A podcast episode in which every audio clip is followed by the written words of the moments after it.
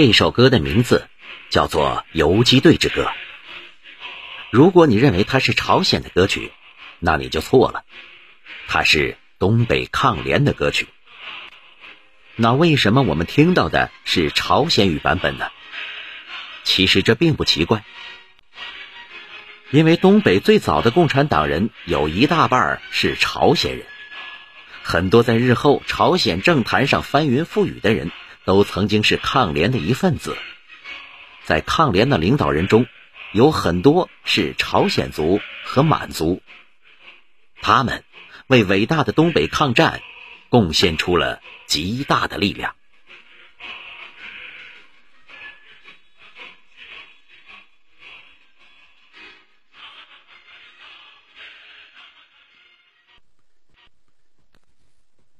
第三章。白手起家，四处寻枪，朝鲜同志全是骨干。离休前是黑龙江省政协副主席的黎民老人，编选了厚厚一大本《东北抗日联军歌曲选》，共四百零三首。片头的《游击队之歌》也收录在其中。老人说，模范学校的校歌是他这辈子学会的第一首歌曲。比李敏大七岁，李修乾是全国人大常委会秘书局副局长的李在德老人，在新中国成立后任政务院秘书厅秘书处机要秘书，他的工作是负责保管机要文件、国务院公章和周恩来总理的印章，人称周总理的长喜大臣。一九二九年唱这首歌时，他十二岁，那时他和李敏都住在黑龙江省汤原县。梧桐河村，汤原县位于黑龙江省中东部，哈尔滨市东北面，因一条梧桐河而得名梧桐河村。村子正处于松花江下游和梧桐河的汇合口，水土丰美，自然就引了不少人前来居住。村子又分为河东、河西两部分，而无论当年还是现在，这个村子的“村”字。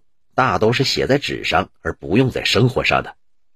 北满乡间人们挂在嘴上的是屯儿、屯子，南满则大都叫卜、谱子。一九二八年初春，这个清一色为朝鲜族人的村子，来了三个挺受欢迎的陌生人。为首的一个三十多岁，身材魁梧，嗓音洪亮，沉稳干练，一口流利的中国话。这就是后来的朝鲜民主主义人民共和国的副首相、人民委员会委员长崔庸健。崔庸健这时的名字叫做崔石泉。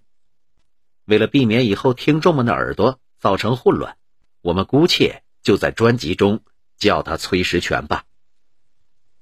崔石泉在朝鲜进行革命活动，被日寇通缉，流亡中国，曾在黄埔军校任教官，参加过广州起义。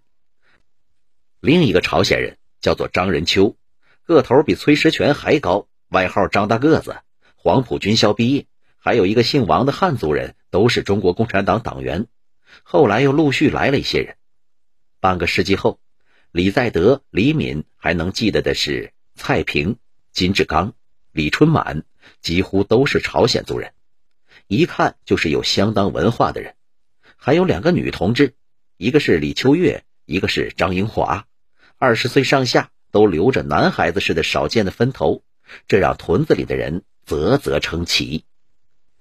他们都是受满洲省委之命到梧桐河办学、开展革命活动的。朝鲜族历来是重视教育的，多少年来一向如此。即便现在全国五十六个民族中，平均受教育程度最高的三个民族，分别是朝鲜族、锡伯族和满族。朝鲜族无论沦落到哪里，再苦再穷，只要有十几户人家，那就一定要凑钱办所学校，把孩子送去读书。梧桐河村有几十户，只是难觅一个够格的教书先生，这事儿也就不得不耽误下来了。这回不请自来了这么多有学问的先生，那自然是喜不自胜，欢迎不迭了。李在德当年就上学了，李敏是两年后六岁时背上书包的。刚建校时只有三十多个学生，两年后扩大到二百多，连汤原县城以及伊兰、富锦、吉贤等邻县，也有人把孩子送来读书。白天给孩子上课，晚上办农民夜校，学文化，搞演讲，讲的是马列主义，讲的是苏联的十月革命，讲中国共产党在南方领导人民闹革命，还讲中国和朝鲜都要走十月革命的道路，建设社会主义、共产主义。到那时候，人人有饭吃。有衣穿，有房住，有书念，没有人剥削人，人压迫人，还教唱了歌曲《红旗歌》《国际歌》《红军歌》等等等等。一到晚上，那屯子里的人都来了，老人孩子也不例外。很多人听不懂，那也崇拜呀，说这些先生那真了不得，哪国的事儿都知道。如果在奉天、吉林、哈尔滨，那不用别的，就凭这些歌。特务或军警早就出动抓人了，可这儿那是山高皇帝远，满洲省委的指示来的也晚。一九三零年，那已是李立三路线末期了。九月，中央指示现在进行农民暴动和建立苏维埃的条件尚不成熟，汤原县还在积极准备暴动。十一月，梧桐河模范学校开办了军事训练班。学员是各地选派的积极分子和本校高年级学生，一共办了三届，每期三个月，培训一百四十多人。这些人大多数都入党了。九一八事变之后，成了汤原地区党和部队的骨干，其中师团领导就有十多人。他们和模范学校的这些教师，百分之九十以上都在抗战中牺牲了。在崔石泉的领导下。建校当年秋天就发展了第一批五个党员，李在德的母亲金成刚就是其中之一。第二年建立了苏维埃政权，组织了农会、赤卫队、儿童团。赤卫队员都是青壮农民，武器除了几杆老洋炮以外，那就是棍棒、农具。李敏的父亲李时远是赤卫队的小队长，李敏、李在德都是儿童团员。为了准备暴动。屯里人炒炒面，做干粮；杀牛，把牛肉切成块，放在热炕上烘烤牛肉干。有的人把房子都给烤着了。梧桐村成了远近闻名的红地盘。东北民间管苏区、红区叫红地盘。九一八事变之后，在南满建立了抗日政权的地方，则被称之为中国地。生活在中国地的人，那就不是亡国奴了。这里需要介绍一下朝鲜人在东北的移民史和他们在九一八事变前后的生存状态。朝鲜和中国仅一江之隔，冬天冰封雪果，往来如履平地；逢上天灾或是战乱，就越江北上进入中国东北。这种生活的历史可以追溯到十七世纪的初叶，早期移民大都聚集在东边道和东满地区。后来逐渐深入腹地，乃至遥远的北大荒。据民国政府统计，九一八事变前，东北境内的朝鲜族人为九十四万，这个数字占当时朝鲜海外移民的百分之六十七左右，其中加入中国籍的近百分之十。也就是说，三十个东北人中，差不多就有一个朝鲜族人。八一五光复后，绝大部分都加入了中国籍，只有少数回了故国。与我的祖辈闯关东相似的是，早期的朝鲜移民多因饥饿，属逃荒性质。日本侵占朝鲜，特别是一九一九年爆发三一运动之后，移民达到了高潮，政治因素也就越发明显了起来。在朝鲜平安南道芥川郡出生的李在德，父亲就是为了躲避搜捕，带着一家人越界来到了安东。父亲和一些同志不时回国执行任务。一九二二年，在新义州被捕牺牲。有了这样的经历，母亲成为了梧桐河村第一批共产党员中的一个，也就不足为奇了。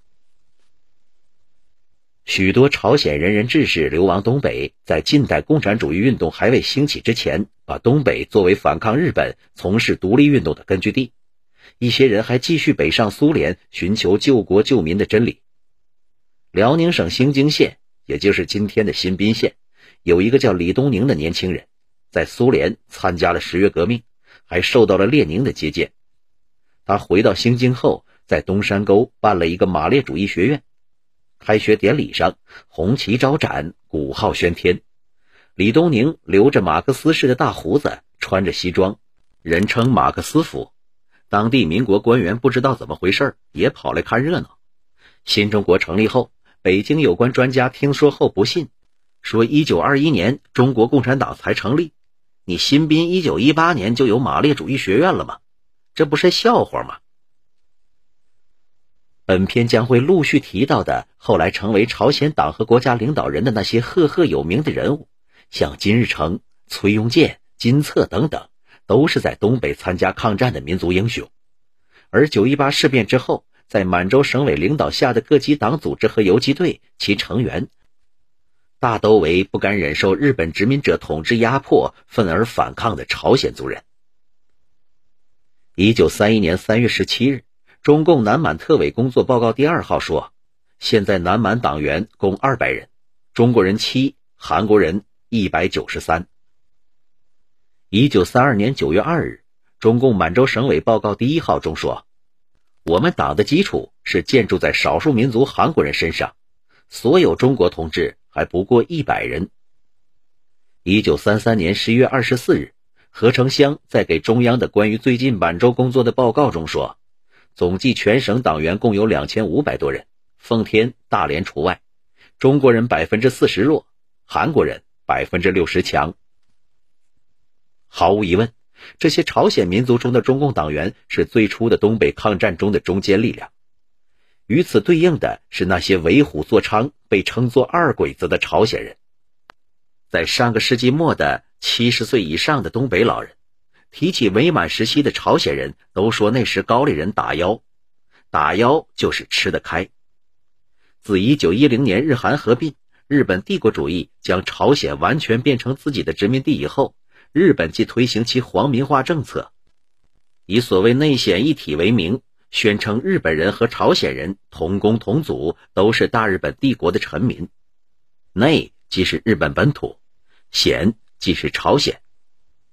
在中国东北九一八事变之后，日伪当局则宣扬五族协和。